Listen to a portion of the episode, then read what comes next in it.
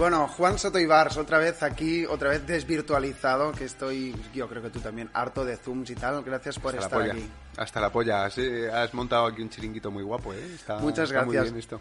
La última vez que estuviste aquí fue en una entrevista con Álvaro Bernat, Sí, que sí, tenía aquí sí. un set, ahora le he reestructurado un poco. Con el también. académico en Derecho. Joder, tío, estoy enganchado a su canal, ¿eh? Es bueno el Álvaro Bernat este. Sí, Es la bomba, tío. Sí, sí, tiene una forma de comentar las sentencias mm, que todos los idiotas nos enteramos perfectamente de los detalles, de los matices. Es un tío... Me dejó flipado la edad que tenía. Yo pensaba que tenía 40 años, que se conservaba muy bien y es un chavalín. ya ves, ya ves. Niño prodigio, tío. Bueno, para entrar en materia, yo siempre hago la misma pregunta de rigor. Yo creo que la audiencia ya sabe quién es Juan. De hecho, ya te he hecho otras entrevistas, pero ni que sea, pues hay algún despistado que quizás no sabe quién eres. Eres escritor, eres periodista, eres comunicador, porque te veo en la tele, en medios y también escribiendo libros. Pues yo en realidad creo que soy escritor y, y- y me gano las lentejas en un montón de sitios porque con los libros pues no dan para más, ¿no? Pero yo me definiría más como escritor porque periodista no soy, es decir, no hago el trabajo que hacen los periodistas casi nunca. Alguna vez hago un reportaje o entrevistas o así, pero no hago ese trabajo y, le- y les tengo bastante respeto a los periodistas que están haciendo llamadas, que no sé qué, yo, no- yo escribo mis mierdas y me voy a la tele a contar cosas y salgo de la radio y soy, yo creo que lo que me define es que soy un tipo con suerte. Porque me ha salido muy bien las cosas sin haberme esforzado todo lo que... Me he ido encontrando con Peña que me ha ayudado siempre. Tampoco tenía contactos por familia. Mi, mi padre es un profesor de, de secundaria en- de Murcia y tal, y, y mi madre era ama de casa, ahora estudió psicología y tal, y está empezando como psicóloga un poco tarde. Pero, mm, pero que no tenían contactos, ¿sabes? No, no pertenezco a las aristocracias culturales españolas ni nada así, ¿no? Me resona bastante lo que dices, por cierto. Sí, y, y- y al final he ido conociendo Peña, no sé qué, ta, ta, ta. Y siempre he encontrado gente muy generosa que me ha echado un cable, que me ha recomendado un sitio, que no sé qué. Y, y- y- y por puta suerte he acabado, pues eso, en Cuarto Milenio, en El Confidencial, en Radio Nacional, en todos lados. Pero sí, yo, yo sigo flipando todavía. O sea Sí. que hombre con suerte es mi definición más, mejor que escritor incluso. Qué guay. Bueno, también dicen que la suerte es estar preparado en el momento idóneo, ¿no? O sea que tampoco no quiero decir la mamarrachada de la ley de la atracción y estas cosas que detesto, Mm. pero, hostia, este tío tiene suerte. Y dices, bueno, también no ves todo lo que hay atrás de preparación para Mm. ese momento, ese contacto. Sí, pero la idea del mérito, en mi caso, no, no, no me encaja porque mm, creo que hay gente mm, mejor que yo que no tiene la suerte que yo tengo. Entonces, creo que la- o sea, el mérito existe, tú, yo me lo he currado muchísimo también, no puedo decir que sea un Ya. gilipollas. Pero, mm, pero, pero la suerte es un factor demencialmente providencial, en mi caso. Eh, por encima de todo lo demás. Eh, miro atrás y, y es suerte de haberme encontrado con gente muy maja. Gente que me ha ayudado, la, la ayuda de la gente. Es que esto, esto, claro. Dices, tienes, haces tus méritos. Sí, sí, pero alguien los tiene que ver, alguien los tiene que valorar. Dos personas hacen sus méritos y a una se la valora y a otra no, porque en ese momento estaba mirando quién tenía que mirar, como dices tú, ¿no? O sea que ahí ese, yo, yo creo que es un desencadenante bestial la suerte para todo lo demás. Con muy mala suerte necesitas mucha, mucha, mucha agenda de tus padres. Mucha agenda de tus padres. Si no tienes eso, necesitas la suerte. O ser muy simpático también. Pero aun siendo simpático, tienes que ir a la fiesta adecuada, en el momento adecuado, como decías tú, encontrarte con la persona adecuada y eso no se puede calcular. Al final eh, son bolas de billar chocando y, y el choque a veces te, te sale bien. Bueno, hemos entrado en esta conversación de un modo anárquico, que es lo que más me gusta. Ya, es que no, pero es curioso, hace tiempo que vengo los pensando en ultraliberales esto. sois unos anarquistas en realidad, tío. En el fondo sí. Eh, a, a mí me gusta la competición y la competitividad porque creo que mm, incentiva la excelencia, vamos a decir, pero cada vez también valoro más, bueno, no es que no lo valorara antes, o cada vez me doy más cuenta del valor de la cooperación, también un poco con lo que vamos hablando. Es decir, a veces uno piensa, dice, bueno, no, el capitalismo, pues tienes que, ¿no? Con los codos pisar a los otros. Y fíjate que a veces cuando cooperamos ganamos ambas partes y un día tú me ayudas a mí y tienes suerte y un día pues yo me acuerdo de ti. Eso también es una manera de, de prosperar, no, no mirar al otro como alguien que te va a superar, ¿o no? Es que yo creo que la- el- es un falso dilema el de la cooperación y el Ya. de la competición. Pues es un falso dilema provocado por la política, ¿no? Pues La izquierda defiende la, la cooperación y la derecha la competición. ¿No? Y, parece como que sean dos cosas eh, enfrentadas. Exacto. No, es que la competición, mira el fútbol, joder, es que es cooperación a saco y competición a saco. Hmm. Y yo creo que eso es la vida profesional también. Es verdad que en ambientes muy competitivos de oficina, de, empresa, tal, eh, la peña pisa cabezas, igual que pasa en la política, ¿no? Y la, y la competición se vuelve muy individualista y tal, eh, pero ya en ciertas esferas de poder donde un individuo puede eh, estar solo, ¿no?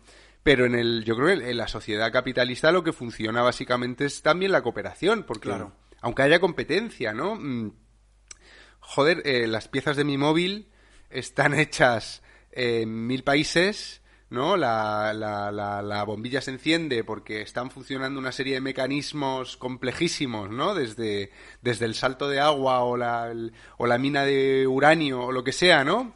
O, los ingenieros que inventan los molinos.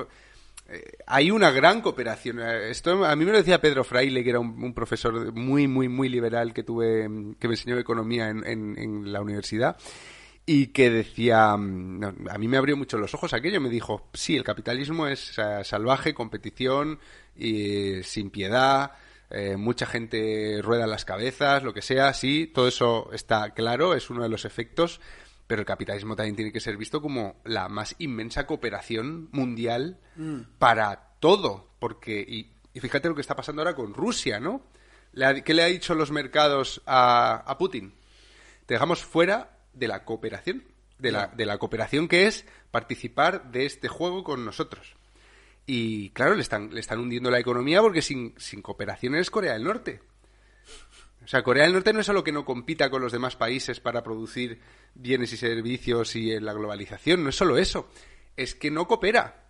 Es, eh, es un país de carácter autárquico eh, que, está fuera. Entonces, yo, creo que son dos conceptos que, que no está bien enfrentar de manera dogmática, porque si miras a tu alrededor es que solo hay que preguntar eso, ¿cómo, cómo, cómo está hecho también hay redes de explotación, por supuesto. Es que no, no quiero decir con cooperación que todo el que, se ajusta. Hmm. Porque con el móvil hay partes que están hechas en la semiesclavitud y partes que están hechas en, el, en, la sociedad ya desarrollada, ¿no? O sea, hay de todo. Aquí hay esclavitud, hay eh, talento, hay propaganda, hay de todo, ¿no?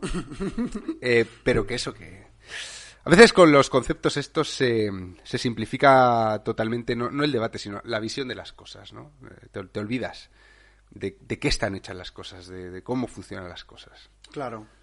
Bueno, el mundo, el mundo es muy complejo. Em, has dicho también algo antes, pero también, insisto, en estas charlas me gusta que también la gente pues, pueda aprender, dar algún, tipo de, de consejos y demás. Claro, tú eres escritor, pero también, y a mí también me resuena, en el mundo en el que vivimos uno tiene que ser como bastante emprendedor y multidisciplinar, ¿no? Es decir, tenemos mm. que tener habilidades para poder cubrir un artículo, ¿no? De modo periodístico, a ir a Cuarto Milenio con Iker Jiménez, también mm, tener oratoria en una conferencia y mm. tal. No sé si esto ha cambiado. Antes igual tú eras escritor y eres escritor y ya está. Y ahora uno, uno pues tiene que aparecer en YouTube o a tener un podcast o aparecer en la tele.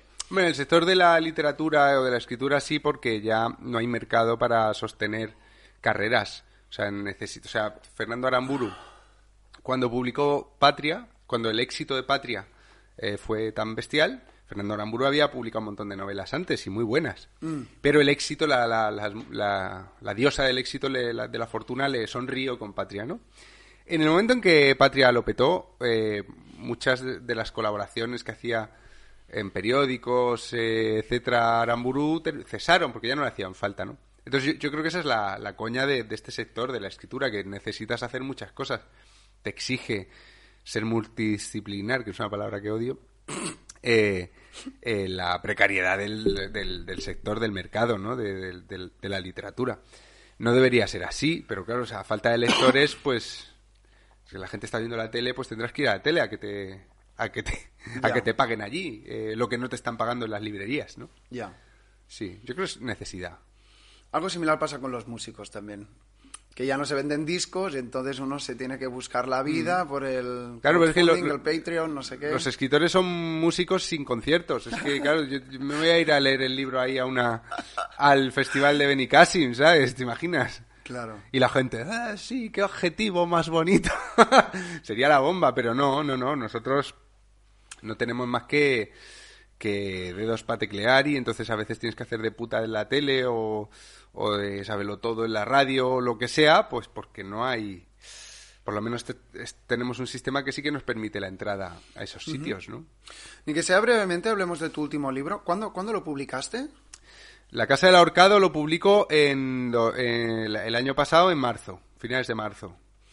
O sea, Lleva un año. un año Un prácticamente. año, sí. No sé, mirándolo un poco en retrospectiva, ¿cómo, cómo ves que ha, que ha sido el impacto? ¿Cómo, ¿Cómo ha sido recibido? O no sé si incluso a veces los libros también evolucionan una vez eh, hay ma- una masa más grande de gente que lo ha leído. Pues a veces, yo qué sé, ¿no? Yo no soy escritor, pero uno escribe algo y luego te das cuenta que mucha gente interpreta de una manera que tú no Sí. tenías pensado. Eso también tiene que ser interesante. Sí, eso me pasa mucho con los artículos, que los escribo en, a veces en media hora y, y- y, claro, eh, luego las interpretaciones son peregrinas. El libro no porque está muy calculado todo, está muy... Pero bueno, este libro ha sido mi mayor éxito de ventas, eh, ha sido gracias... Y mira, esto es interesante con lo que hablábamos antes. Eh, según me han dicho en la editorial, es el libro de autor español, porque Debate publica autores españoles y, y traducidos. ¿vale? internacionales. De autores españoles del año ha sido el más vendido. Un ensayo.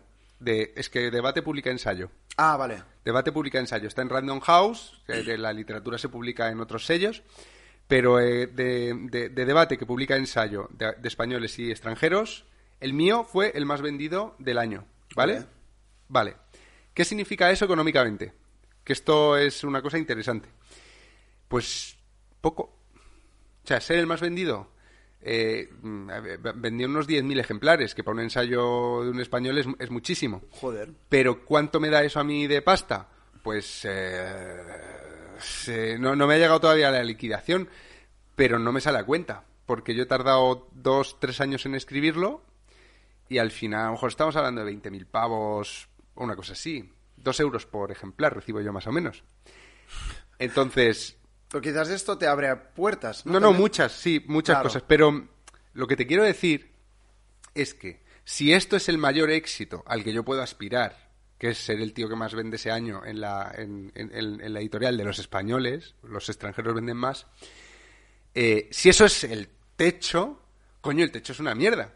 Yo pensaba, si tienes el, si, si- si tienes, si eres el que más vende de la editorial, de una editorial grande, de Penguin Random House, etcétera, pues eh, ya tienes tres años cubiertos, ¿no? De, ya Hmm. puedes, eh, pues no, la, la, la, la verdad es que no.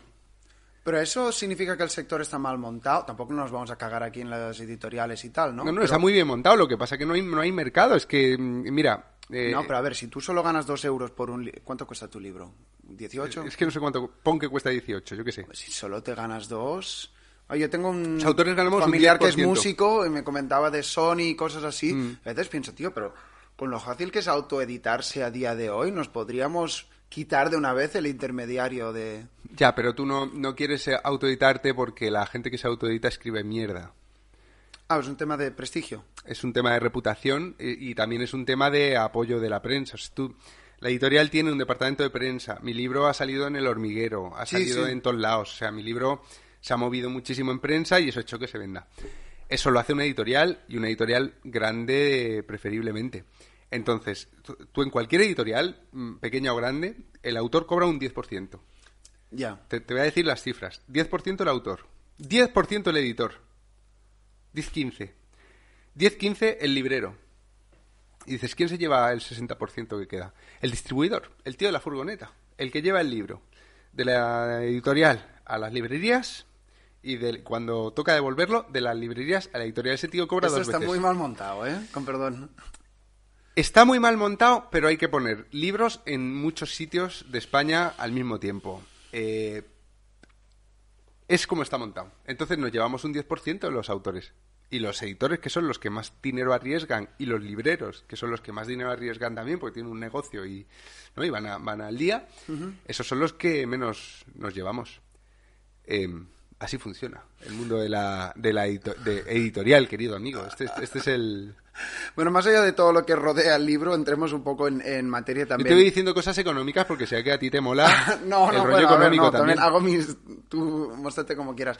Eh, no sé si pudiera resumir un poco lo que era la tesis del libro y otra vez esto, ¿no? Mirándolo en retrospectiva. Ya. Que el coronavirus parece que no termina nunca, que el declive económico parece más heavy, que ahora parece que entramos en una guerra, la geopolítica está más chungo que nunca. Más chunga que nunca. Tendrás que hacer una versión 2 del libro o de incluso no sé si estás cociendo algo o pasamos ya de ensayo mm, filosófico político, nos ponemos a la poesía. ya, ya, sí. A jugar al tenis. Eh, a ver, la tesis del libro.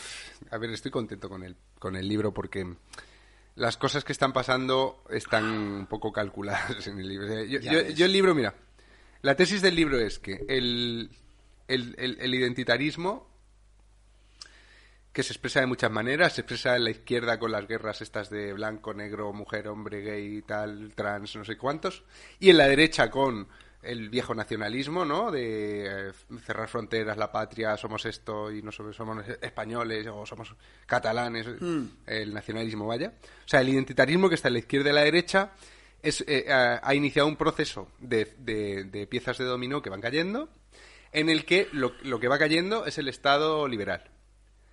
Eh, el Estado liberal se basa en la premisa, hoy discutida, de que todos tenemos que ser iguales ante la ley con, las, con responsabilidades y obligaciones eh, ciudadanos construidos a sí mismos en la responsabilidad que reciben a cambio la libertad para hacer lo que quieran, ¿no? Y donde el Estado no puede meterse en tu cabeza ni en tu casa.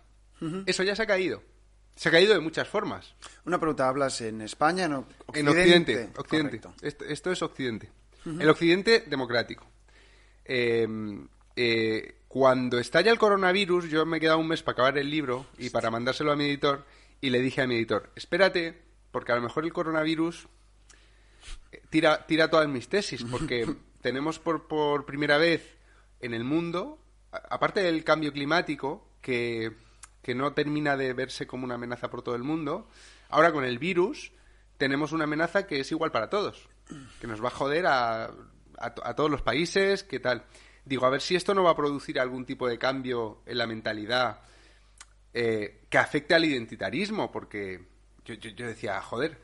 Un cambio positivo, ¿te refieres? Sí, un cambio positivo de decir, de, regreso a la premisa del Estado liberal, de pues somos todos iguales al final, ¿no? Ante, em, pues claro, eh, me estuve muy atento, paré la escritura, ya estaba casi acabado el libro, pero dije, a ver, a ver, a ver, igual lo, lo tengo que mandar a tomar por culo ahora. Claro, empezaron a pasar cosas. Las protestas de Black Lives Matter de 2020 fueron salvajes. Em, eh, la, aquí en España el giro, o sea, la pelea entre feministas radicales y, trans eh, fue a más. O sea, todas las tensiones que había antes de, la pandemia, sobre las que yo ponía el foco para hablar del identitarismo y de cómo está rompiendo la sociedad, se agudizaron.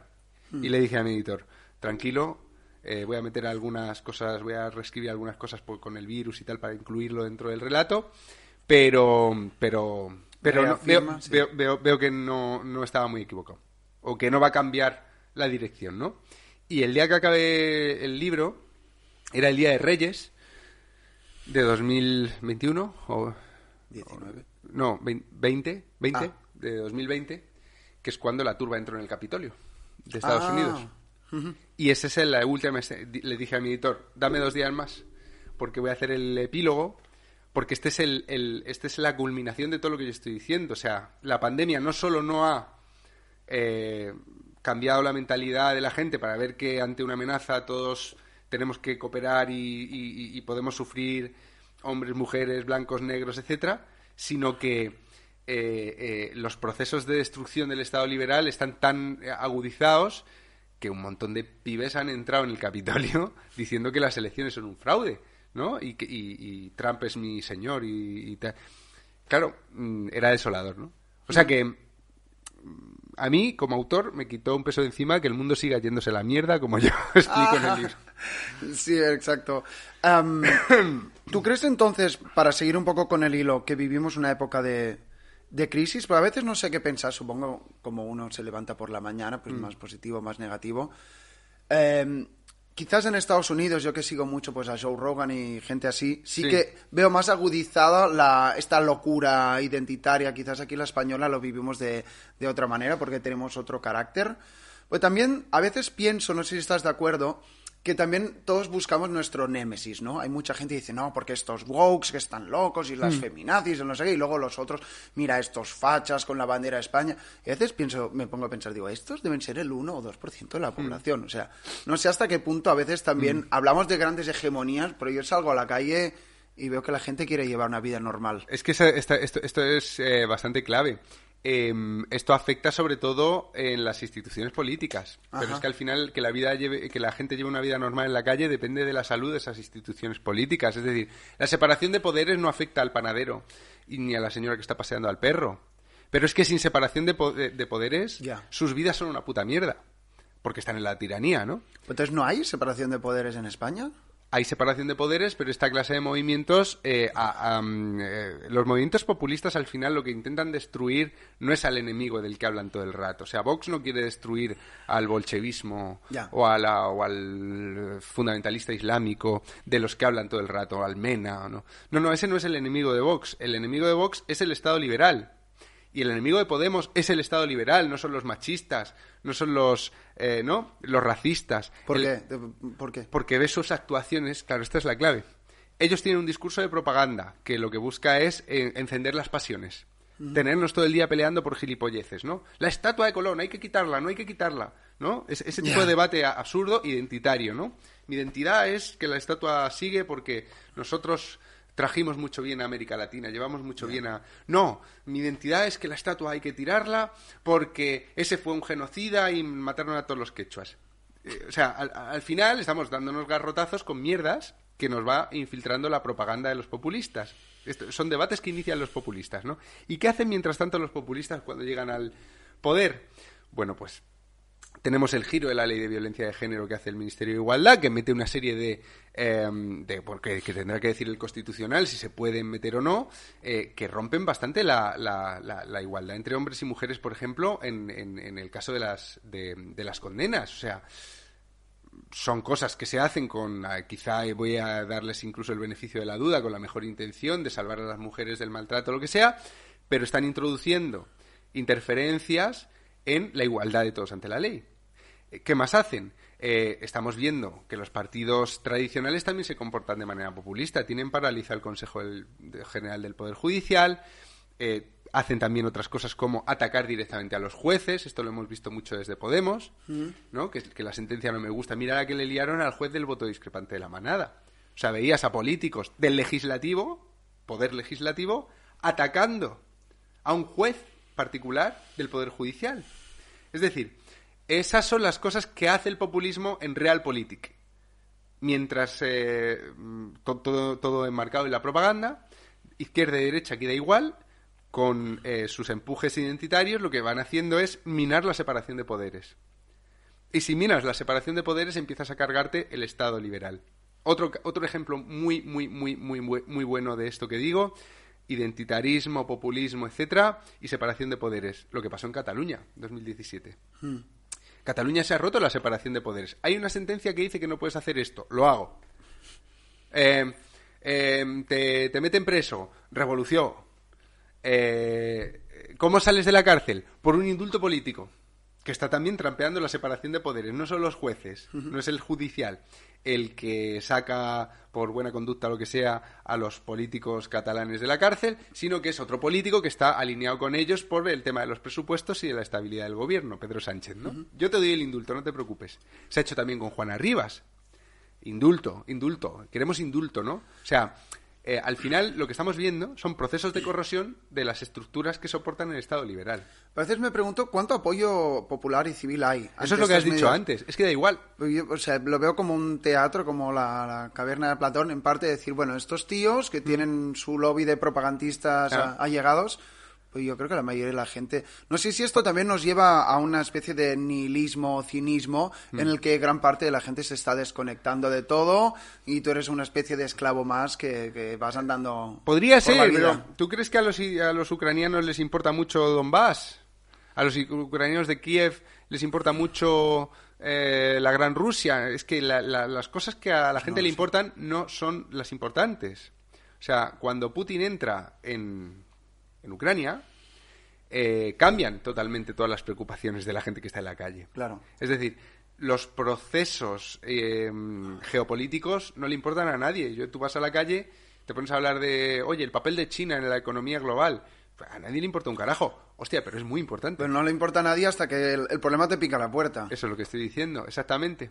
A nadie le importa la cuestión eh, trans hasta que hay una ley que, eh, que impide que los padres eh, y- se, se impliquen en, en- en la decisión de los hijos adolescentes a su tutela, ¿no? Dios mío. Que dicen ser, que, que- que dicen, que, que- que dicen que creen que son trans, que pueden serlo, pero puede que tengan otro problema, ¿no? Cuando el Estado retira la tutela efectiva de los padres en una cuestión como esta, ahí está picándote la puerta. Y a lo mejor tú del debate que ha habido para, para, para que se llegue a ese punto, no has participado porque te importaba un carajo el sexo de los ángeles. O sea, tú decías, esto, estas cosas modernas, ¿no? Claro, pero luego pueden pasar cosas en tu propia vida. Hay miles de ejemplos. Es que voy poniendo ejemplos. Es como el tema de... eh, Vox va diciendo, por ahí, eh, queremos acabar con el estado de las autonomías. Yo conozco mucha gente que diría, pues de puta madre, porque lo de las autonomías es muchos políticos, Duplicación de gasto, bla, bla, duplicación, bla. ta, ta, ta, ta, ta, ta. Ya, ¿alguien está pensando en cómo afectaría eso? No, no, no piensas hasta que no ves las consecuencias, ¿no? Entonces, em, eh, a mí que la gente esté al tanto de los debates de esta clase me parece importante y por eso yo escribo sobre estas cosas. Sí, pues yo cada vez pienso más lo contrario. Que lo más útil que podríamos hacer es que nos dejen en paz Mm. y que te sude la polla y que te pongas a cultivarte tomates en tu parcela. o sea, a ver, estoy tirando como un arquetipo, pero para que me entiendas. Al final, no sé hasta qué punto... Como un nihilismo. Eh, eh, no, tampoco no es nihilismo, pero el mundo va a ir bien o mal con o sin tu beneplácito. Entonces, a veces Mm. no sé hasta qué punto estar informado implica estar mm, o mal informado o más de mala leche, que mm, yo creo que sigas teniendo mucho trabajo y que le interese mucho a, a mucha gente tus artículos, ¿eh? No, no, pero entiendo que o, es- dices. o quizás es por el coronavirus, un poco lo que hablábamos antes y tal. Estoy saturado de información y estoy saturado de, de ruido y Mm. si quieren hacer la ley trans o las autonomías, al final me van a decir que vote o no, pero ya me dirás tú un papelito cada cuatro años. Claro, ese Es es, triste, el, ¿no? Que decir, las instituciones y, y el ciudadano se están desconectando. otra de las claves del asunto. Eh, no notamos que las instituciones sean nuestras. Ya. Y eso es un gran error de perspectiva, porque mm, al final su- su- solo te tienes que hacer la siguiente pregunta. ¿Prefieres vivir aquí o en Somalia? Ya. Sí, sí, aquí. Sí, sí. ¿Y que hay en Somalia? Ausencia de instituciones. ¿Y que hay aquí? Instituciones que mal que bien resisten. ¿Qué salvó a los estadounidenses de un golpe de Estado como podía haber sido en Argentina, en Chile, etcétera, cuando entraron estas turbas y el presidente no se quería ir? eh, Trump, ¿qué salvó a los eh, estadounidenses de vivir en una dictadura, una tiranía o en algún régimen no democrático? La fuerza de las instituciones. Es que por mucho que el presidente se agarrara a la silla y que la tribu esa de indios, mm, de disfrazados de indios, entrara ahí a, a armar alboroto, las instituciones eran muy fuertes, cosa que no son en otros países. Y se paró el golpe. Igual que se paró el golpe en España en el año 1981, ¿no? Con el golpe de Tejero, Ya. por, con unas instituciones mucho más débiles, porque hubo un movimiento de repliegue en el Estado democrático, con el rey, con todos los, etcétera, y se pudo parar el golpe que no se había parado en otros momentos de la historia de España, de militares. ¿no? España se caracterizaba por los golpes de Estado permanentemente, ¿no? Hay, hay, hay muchos golpes de Estado en nuestra historia. Y en un momento en que ya estaba Europa, en que ya estábamos, había cambiado la geopolítica, pues el golpe de Tejero fue una cutrez a la que no le apoyó nadie. Entonces, mm, al final las instituciones tienen esa importancia. Sí, pero yo te pregunto, ¿qué incentivo tenemos como ciudadanos Mm. ah, para que nos importen las instituciones? Miremos la calidad de los políticos que tenemos.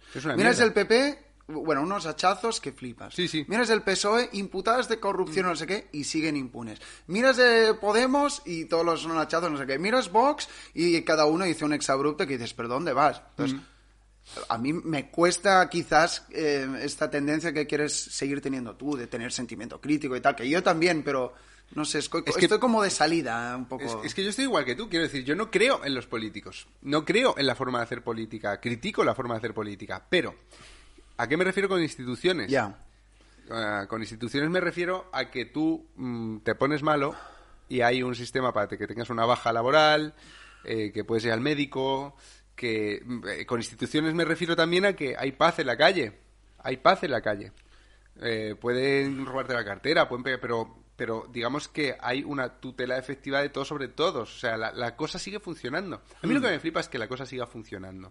No entiendo cómo con estos políticos y esta clase política las cosas siguen funcionando, pero hay un montón de funcionarios, que no sé qué, la carta la echas al buzón y acaba llegando a un sitio, el camión de Amazon llega y te pone... Quiero decir, todo sigue funcionando, ¿no? Hacen falta eh, los políticos, yo creo que hacen menos falta de la que ellos creen. ¿Interesan sus peleas? A mí me interesan poquísimo. Pero sigo prefiriendo vivir aquí Ya. que vivir en otro país. Y prefiero vivir aquí por las instituciones. Avancemos un poco más de un tema también que quería hablar contigo y en relación de lo que vamos hablando. Yo a veces también pienso que para, para romper esa dinámica perniciosa, también tendríamos que romper esta falsa dicotomía de izquierda y derecha, y aquí me pongo en modo full equidistante y tal, quizás también en parte motivado por las conversaciones que hemos tenido. ¿No crees que también parte de esa desunión social o ese desencanto que hay entre sociedad civil e instituciones está motivado también por esta dicotomía de izquierda y derecha, de ver al otro como un enemigo, de quizás que las personas no tengamos un sentido de unión o sentido de Estado, porque, o al igual que el nacionalismo y las ideologías, tú eres diferente, no voy a cooperar contigo. Ojalá fuera solo izquierda y derecha, ¿eh? No, es que dentro de la izquierda y dentro de la derecha hay miles de, de trincheras también. Em, eh, yo, yo por eso pongo el foco en el fenómeno que me parece más interesante, que es el identitarismo. Puede, o sea, izquierda y derecha puede acabar siendo una especie de identitarismo también, ¿no? Eh, nosotros somos así, somos mejores, moralmente superiores que vosotros, que sois una mierda, ¿no? Esto se dice mucho entre la izquierda y la derecha, ¿no? La, la- la derecha llama tonto al, al progre, ¿no? No son tontos, no se enteran, no, no están en el mundo, ¿no? Y la izquierda llama malo al, al de derechas, ¿no? No tiene sentimientos, no se preocupa por los pobres, por no sé qué. Al final hay, hay, hay dos identidades, pero son dos identidades, digamos, muy amplias, ¿no? Dentro de cada una empieza a haber muchísimos navajazos, ¿no? Entonces, por eso yo pongo la lente siempre en el identitarismo, que me parece el- la, triba- la- la tribalización, el identitarismo, me parece el fenómeno que, que sí que es el corrosivo. ¿Pero crees que es eh, malo el identitarismo? Absolutamente. Creo que el pero ¿no crees que identitarismo es también malo. es, es, normal? Es decir, todos Sí. necesitamos identidades, necesitamos una tribu, necesitamos un grupo. Eso Yo soy muy- del Barça, tú eres del Madrid, y creo que hasta cierto punto pues, es comprensible y, y sano, ¿no? Siempre que se quede en el ámbito del fútbol, ¿no? En este ejemplo. Es una pregunta buenísima, eh, querido amigo, porque tú, tú has- además has dicho que es inevitable antes de... Y es así. Pero fíjate, has puesto el ejemplo del fútbol. Te pongo yo otro.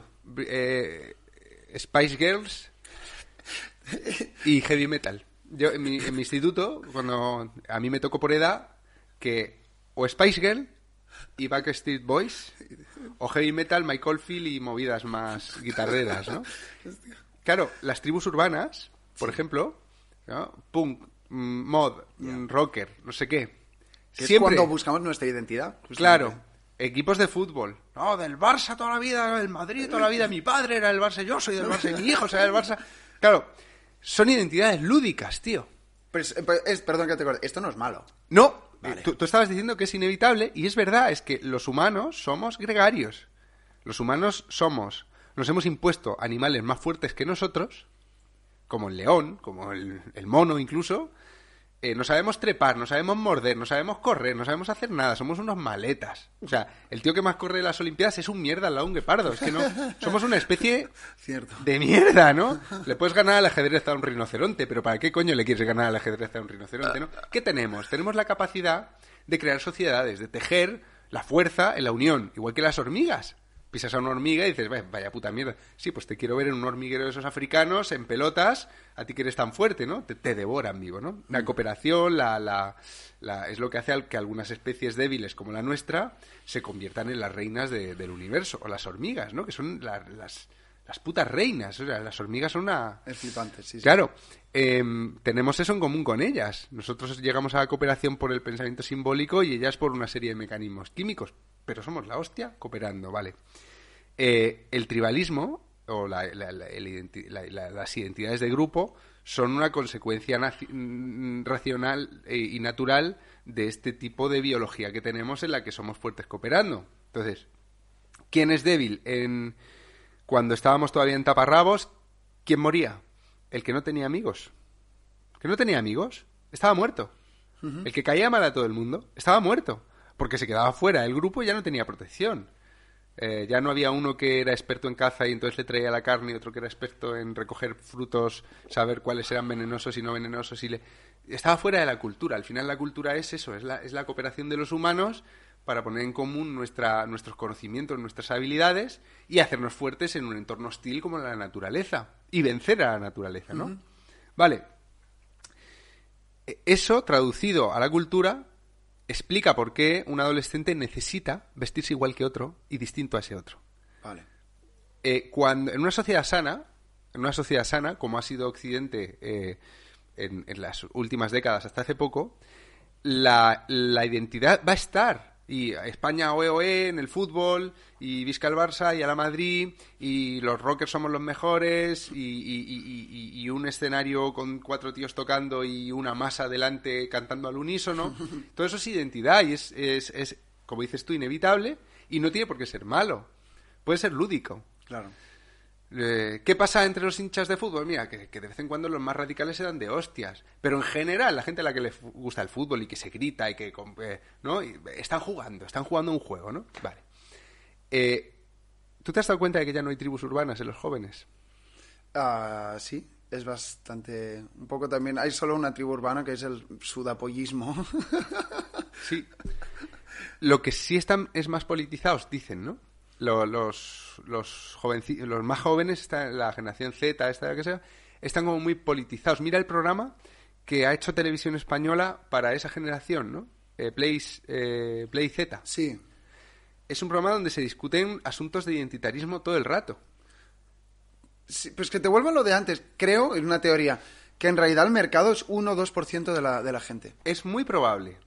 Es muy probable. Pero también en la época de los rockers los que estaban disfrazados de punkis y de no sé qué eran también muy pocos. Ya. La mayor parte de la gente pues iba al instituto y... Vale, pero estos no se erigían como la hegemonía cultural de la época, que es la diferencia con estos. Claro, y no tenían unos, una política que se estaba dirigiendo a ellos explícitamente. Tú fíjate mm. cómo eh, los políticos populistas siempre tienen a los jóvenes en la boca.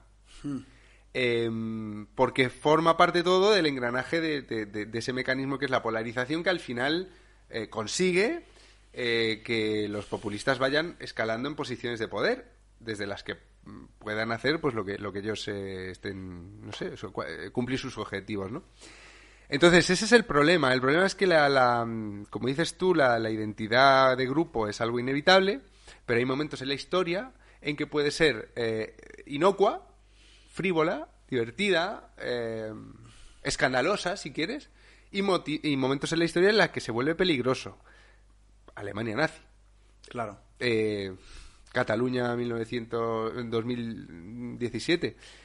Eh, no estoy diciendo que sea lo mismo una cosa y la otra. Digo que hay momentos en los que la identidad de grupo se vuelve bastante peligrosa. Y se rompe el tejido social. Ya. Claro, por las identidades. Y es lo que está pasando ahora. Estamos en ese proceso. Eh, eh, por eso digo mm, que, es un problema. Y es un problema, aunque tú vayas por la calle y la gente no esté pensando en estas cosas, les acaba afectando. Igual que, mira, yo, por ejemplo, con el tema de Cataluña y España, soy soplapollista. O sea, mm, mm, critico, o sea, prefiero que España y Cataluña sigan siendo parte de lo, de lo mismo. mis votos van hacia los políticos que no son independentistas. Eh, no me, me, parece particularmente barata la propaganda del independentismo con la historia, etcétera. O sea, no me tomo nada en serio ese, ese relato mítico y tal, pero, pero no es que me haya preocupado demasiado nunca la, la identidad española. O sea, Estamos igual, entonces. no sufriría como una puñalada en el vientre que Cataluña se independizara, ¿no? Me jodería por otra serie de cuestiones, pero no, para mí el alma de España me la bufa. El alma de España me la bufa. Me gusta mucho España, me gusta mucho la cultura, me gusta el idioma, pero no lo siento, digamos, como parte de mi cuerpo, por así decir, ¿no? Es- no, me están sacando las tripas, como le pasa a alguna gente nacionalista, que es como, no, no, es que me muero, es que me, me arrancan una pierna si me quitan a Cataluña. Pues a mí no. Mm, Pero, ¿por qué te decía esto? Ah, porque a una persona como yo que le importa un carajo, en 2017 me quemaron todos los contenedores de mi calle. Es decir, de pronto llama a tu puerta esta mierda. Claro. Y no pasó nada más, no hubo violencia, digo, de muertos y eso, pero podía haber pasado. Y tú me dirás, o sea, imagínate que yo hubiera perdido un amigo, que me hubieran matado un amigo por la calle, en una pedrada, o un... Pues, claro, es que las cosas no te afectan hasta que te afectan. Por eso tampoco podemos... No vivimos en burbujas, no vivimos en, en estudios de YouTube, eh, no vivimos en Internet, vivimos en la puta calle. Claro. Bueno, más o menos para ir tomando la recta final, siempre, no sé si lo habíamos hablado alguna vez, hay algún, hablemos de soluciones, hablemos de antídotos si es que la tienen. Yo te he dicho antes, por ejemplo, mi idea, un poco que creo que se debería de romper esta dicotomía de izquierda a derecha, que con eso no quiero decir que, que uno no pueda sentirse como quiera. Es más, creo que debe haber gente de izquierdas, gente de derechas, gente con diferentes sensibilidades, diferentes Sí, arquetipos y Porque finalidades. eres en un la vida. liberal, ¿Eh? que porque eres un liberal. Eh, correcto. A ver, ya te diré que la solución para mí es, es más libertad, ¿no? Pero digo, no sé si hay alguna manera de, de romper este identitarismo o vamos en pendiente sin frenos, nos pegamos la hostia y a ver luego qué sale. Lo que pasa es que a veces, después de una hostia, normalmente sigues yendo para abajo. Sí, sí. Yo comparto contigo, yo en este aspecto soy totalmente liberal también, porque mm, me parece que lo que no podemos tolerar es que sea el Estado, sea una tribu, sea un grupo de activistas, nos impidan la, la libertad. Eh, a lo mejor la libertad sí que la pongo un poco a veces entre comillas, porque si tú tienes que estar currando 16 horas al día en cuatro trabajos y en pedaleando, libertad tienes poca porque no tienes tiempo, básicamente, y no puedes hacer proyectos de vida, ¿no? Pero, digamos, la libertad más simbólica, más de pensar, de hablar, etcétera, la defiendo totalmente. Soluciones. Yo soy un poco aquí fatalista, ¿sabes? Porque creo en los procesos históricos, tío. Yo creo que echaremos mucho de menos esa sociedad de la que tan mal hablábamos, que era la sociedad... Mira, ya pasa con algunas cosas. Si te acuerdas de American Beauty, la película aquella, esa película está hecha en los años de bonanza. Y el protagonista, Kevin Spacey, eh, está muy aburrido de su vida. Y los adolescentes que salen están muy aburridos de su vida. Todo el mundo está aburrido de una vida previsible, de mm, tener el mismo trabajo toda la vida, de, ¿no? de esa especie de... Y eso es- es lo que después, con la época esta de, de la precariedad y de tal, la gente echa de menos. Ahora ves a los chavales diciendo, es que nunca voy a poder tener un trabajo fijo toda mi vida. Coño, es lo que hace 20 años nadie quería, porque lo teníamos, ¿no? Entonces, yo pienso que eh, estos son procesos históricos. Los sistemas se van agotando, las formas de vida se van agotando. Y se está agotando nuestra forma de vida. La forma de vida del capitalismo democrático desde, después de la Segunda Guerra Mundial ya está agotada. Entonces están pasando muchas cosas que rompen eh, el, el- el sistema por las costuras. Estamos entrando en una época muy rara en la que eh, sabes que Fukuyama decía lo del fin de la historia y estaba muy bien pensado, que era en, en el capitalismo global, como todo el mundo necesita a todo el mundo para comerciar, ya se acaba la historia en el sentido de que ya no va a haber guerras, ya no puede haber porque no tiene sentido, no tiene sentido, ¿no? Bueno, Putin acaba de romper ya definitivamente, seguía habiendo guerras, esta Afganistán, Irak, Yemen, em, pero siempre eran guerras como en sitios de mierda, ¿no? No, no, ahora las tenemos en, en- en las puertas de Europa Ya. con un movimiento absolutamente irracional de Putin, ¿no? Que ha hecho lo que nadie en su sano juicio eh, creería que iba a hacer, que es joder la economía de su país. No atacar a Ucrania, ¿eh? Joder la economía de su país. Ellos creían que la, la, la buena Europa pensaba que las sanciones iban a frenar a Putin, porque era, vale, tú métete en ese país, pero nosotros es que te vamos a joder vivo la economía. Mira lo que está pasando. El rublo se deprecia. Los tipos de interés han subido creo que un 20% en cuatro días. La economía rusa está en la mierda. Y él no para. ¿Qué nos está diciendo esto? Nos está diciendo Quieren que morir matando, ¿no? También. sobre todo nos está diciendo que el sistema en el que pensar que, al- que un autócrata podía hacer una cosa así a costa de su propio país, eh, el sistema que, que hacía creer que eso era imposible, que era el sistema, digamos, la mentalidad Fukuyama de, de esto ya no pasa, no funciona. Ya no funciona. Están pasando cosas muy inquietantes. Están pasando cosas muy inquietantes. Que nos dicen que nuestra vida va a cambiar pronto. Ahora estamos hablando de Ucrania, pero es que yo creo que nuestra vida va a cambiar pronto. Porque Hostia, me, me- me- me está, me está dando ahí ansiedad escucharte. o sea, tú, te, tú te puedes creer, mira, te puedes creer Pero vamos a, vamos a ser conscientes de que la vida va a cambiar pronto. Vamos, o sea, a ver, perdona que te corte un inciso, ¿no? Imagínate que hubieras vivido en la posguerra o algo así. La crudeza la ves, la sientes, tienes que salir a buscar arroz, igual te cae un bombazo. Pero a día de hoy estás con el Instagram Story, estás con los Reels, estás con el Netflix, estás con, te has visto la última de Apple TV, no sé qué, no sé cuánto. O sea, igual ahora somos demasiado tontos para asimilar la hostia que nos viene, algo que incluso hará que la hostia eh, se magnifique. Pues posiblemente sí. Em, pero tampoco nos podíamos imaginar la ola de desahucios de 2014. Quiero decir, no me tocó a mí, no le tocó a ningún amigo mío, pero en, una, en la sociedad de antes de la crisis de 2008, pensar que iban a empezar a desahuciar a familias, que iban a ser esas imágenes de la policía echando a familias, nos hubiera parecido de otro planeta. Eso no pasa aquí. Aquí sí. Y el coronavirus mismo. O sea, una semana antes del coronavirus, Ya, vamos a estar dos tenemos, meses un- en casa. tenemos ya. un sistema sanitario que es la polla. Eso de las pandemias es de enfermedad de países de mierda.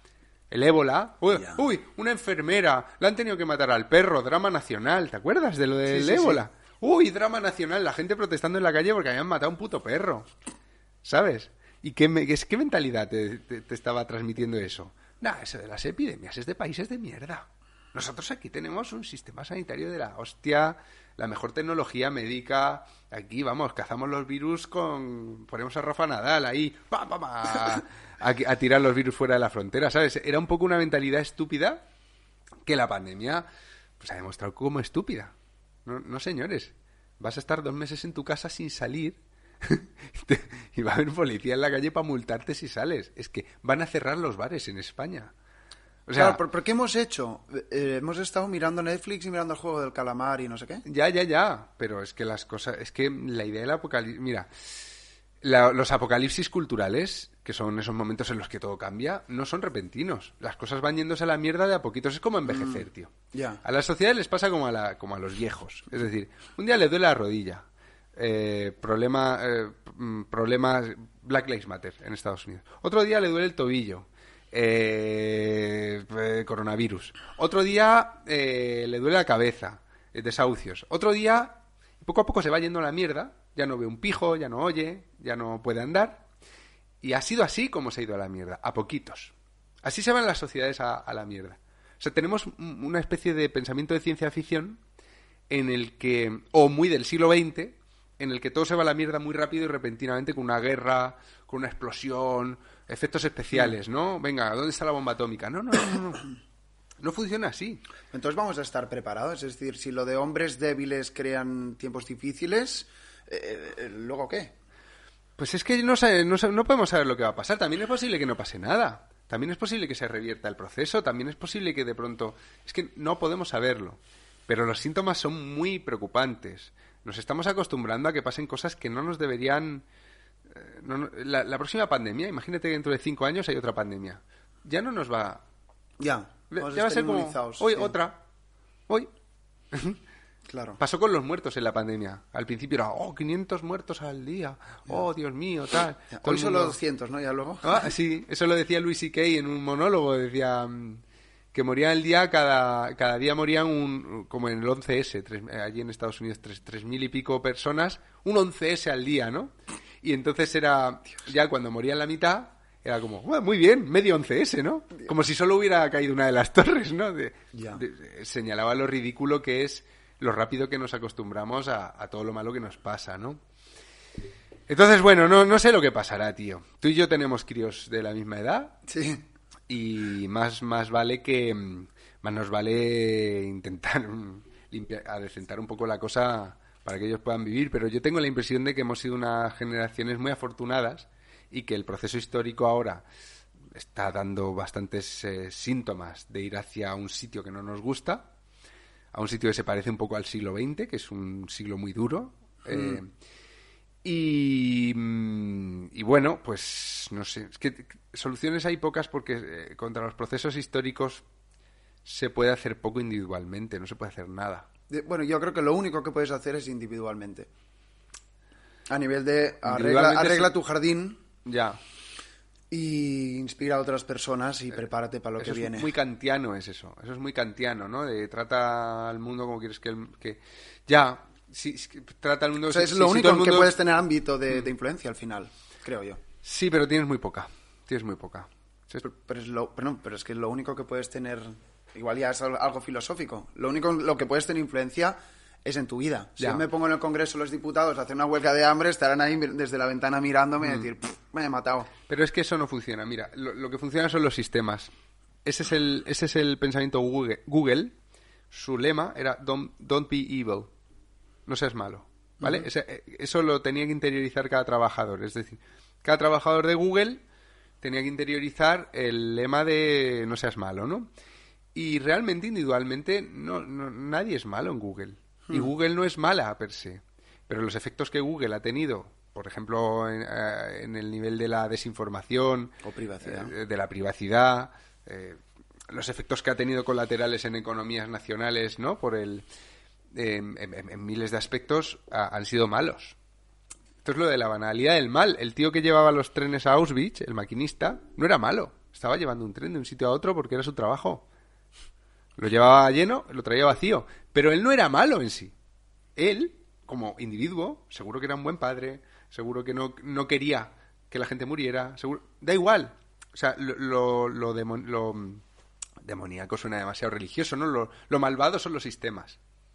Entonces, esto que tú dices no funciona. Cuando las cosas empiezan a irse a la mierda, se van a la mierda porque el sistema se está yendo a la mierda. El sistema está eh, dando pasos y el sistema es muy complejo y tiene muchas inercias y tiene muchas fuerzas y tiene... eh, va, digamos, yéndose a la mierda en dirección a... O sea, va, en dirección a un sitio donde no queremos estar. Pero individualmente no podemos hacer nada. No sé, igual es porque tenemos otros cableados en el cerebro. Yo soy más agorista en el fondo, es decir, yo creo que el sistema am, se puede cambiar, en este caso, en el momento que vimos, cuanta más gente se desconecte de este. Porque De- al final el des- sistema, del- ¿cómo, del te vas a ¿Cómo te vas a desconectar del sistema? mentalmente y a nivel de, de legitimidad.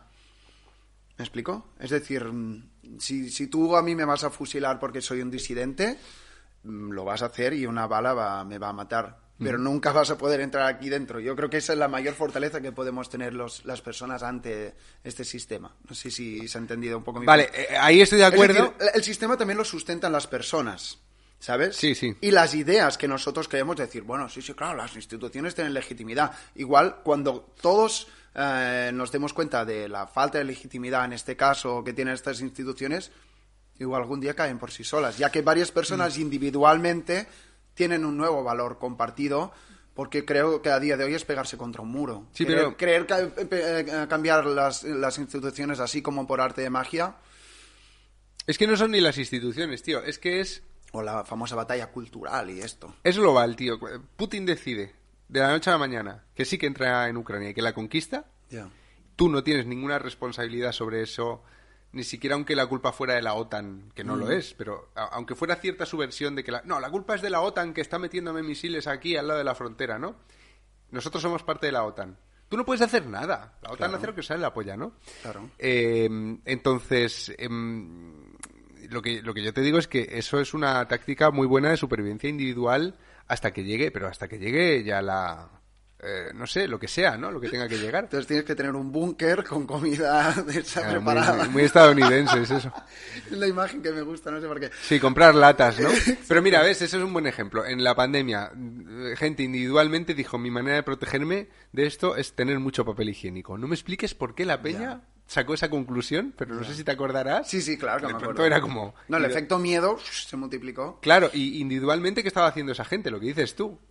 Había llegado a la conclusión ridícula, pero Mm. había llegado a la conclusión de que para salvarse de esto necesitaba mucho papel higiénico. Mm. Bueno, igual no es mi punto este, ¿eh? exactamente. Yo te estoy hablando de algo, de algo mental o filosófico, va un poco como más allá.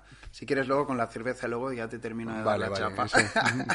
bueno, Juan, lo he disfrutado mucho. Me pasa lo de siempre. Disfruto mucho estas charlas, pero también me pongo de mal humor, porque lo que estamos hablando son temas difíciles, pero creo que el hecho de hablarlo, pues... em, no sé, poner un poco de luz en, el asunto. O de oscuridad.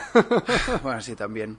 Eh, si quieres, para terminar con otro punto, no sé si para volver por la idea, ¿no? ¿Quieres Tú quieres eh, acabar en positivo, ¿no? Creo, o en positivo o mío. en otro, en otro rollo o- Venga, libertad total. A- a ver. ¿Estás cociendo otro libro? ¿Estás o ya has dejado el análisis político? No, estoy haciendo otro libro, estoy haciendo otro libro, pero está todavía muy verde. Es un, es, digamos que no es ni ensayo ni narrativa, es una mezcla de los dos. Es una especie de crónica, hechos reales, true crime. Ok. Pero no puedo decir mucho porque, Mejor. porque estoy, digamos, es sobre una, un atentado contra la libertad de expresión que ha habido en España, muy grave y que ha pasado desapercibido. Eh, porque es, mm, el tema es bastante venenoso y nadie, se- nadie se atreve a tocarlo. Y ahí voy yo a hacer mi librito. Bueno, mejor que no digas nada, así dejamos con el intríngulis a la, Sí, a la gente. es que si lo dijera tampoco sabrían a qué me refiero. O sea que, pero es un tema muy interesante y que me permite contar una historia como si fuera una novela cuando todo es real y, y contarle a la gente que ha pasado esto en su país cuando seguramente no, no saben más que a lo mejor algún titular. O sea que eh, estoy, estoy con eso. En octubre creo que saldrá. Bueno, como te digo, yo quizás estoy en una etapa más nihilista de mi vida, pero celebro que tú estés ahí dando también la batalla en este caso. Pero tú te estás haciendo entrevistas todo el rato, tío. Pues lo hago para disfrutar, tampoco no, no creo que vaya a cambiar Ya, nada. pero pues no sé, pero tráete, tráete a un perro flauta, ¿sabes? A que te diga que, eh, tío, cómo mola, no sé qué. No, no, te traes a Peña que te deprime, que te dice cosas gravísimas, te traes a un psicólogo, te traes a mí aquí. a- O sea, que, que tú dices mucho esto, pero eh, es que se contradice con tu actividad. Es que. Bueno, bueno, vale, quizás hay un poco Claro, ahí de- joder. Tú tienes esa pose porque te mola, pero... Y querrías que fuera así. Tú querrías desconectar, no hablar conmigo, no hablar con nadie, estar en tu mundo, tío, de con tu hijo, tal, de puta madre, mi vida, esta parte de toda esta mierda. Pero aquí estás metiendo veneno en tu cabeza, metiéndosela a la peña con la cámara esta y con el tal. O sea que... No, que en el fondo quiero crear una nueva, no yo, ¿eh? No rollo idolatría, una nueva comunidad de gente que desconecte de- del sistema, un poco ese Pero era- no puedes desconectar del sistema si estás hablando de... de- o sea, es que... mm, ¿Cómo vas a desconectar del sistema si hablas? Eh, de, de- de- de- si, haces preguntas, ya el, el sistema se te mete hasta la cocina. O sea, si tú quieres desconectar del sistema, con esta entrevista has ido en dirección contraria. Y con la siguiente que vayas vas a ir en dirección más contraria todavía. Y, y- y, Bueno, entonces vamos a reformular el sistema, dejémoslo así. bueno, vale, eso me parece más fácil, incluso, que desconectar. Bueno, Juan, tío, ha sido un placer. Ah, un gustazo. Gracias por todo. Yo para lo que quieras, cuando quieras que venga aquí a deprimirte y a meterte otra vez en la tinaja, Correcto. Bueno, chicos, gracias por, la, por estar aquí, por ver la entrevista. Dejaré el libro de Juan en la descripción. Id a comprar. No sé si os habéis deprimido o no, pero yo creo que lo habéis disfrutado tanto como nosotros. son masoquistas. Exacto. Hasta pronto. Hasta luego.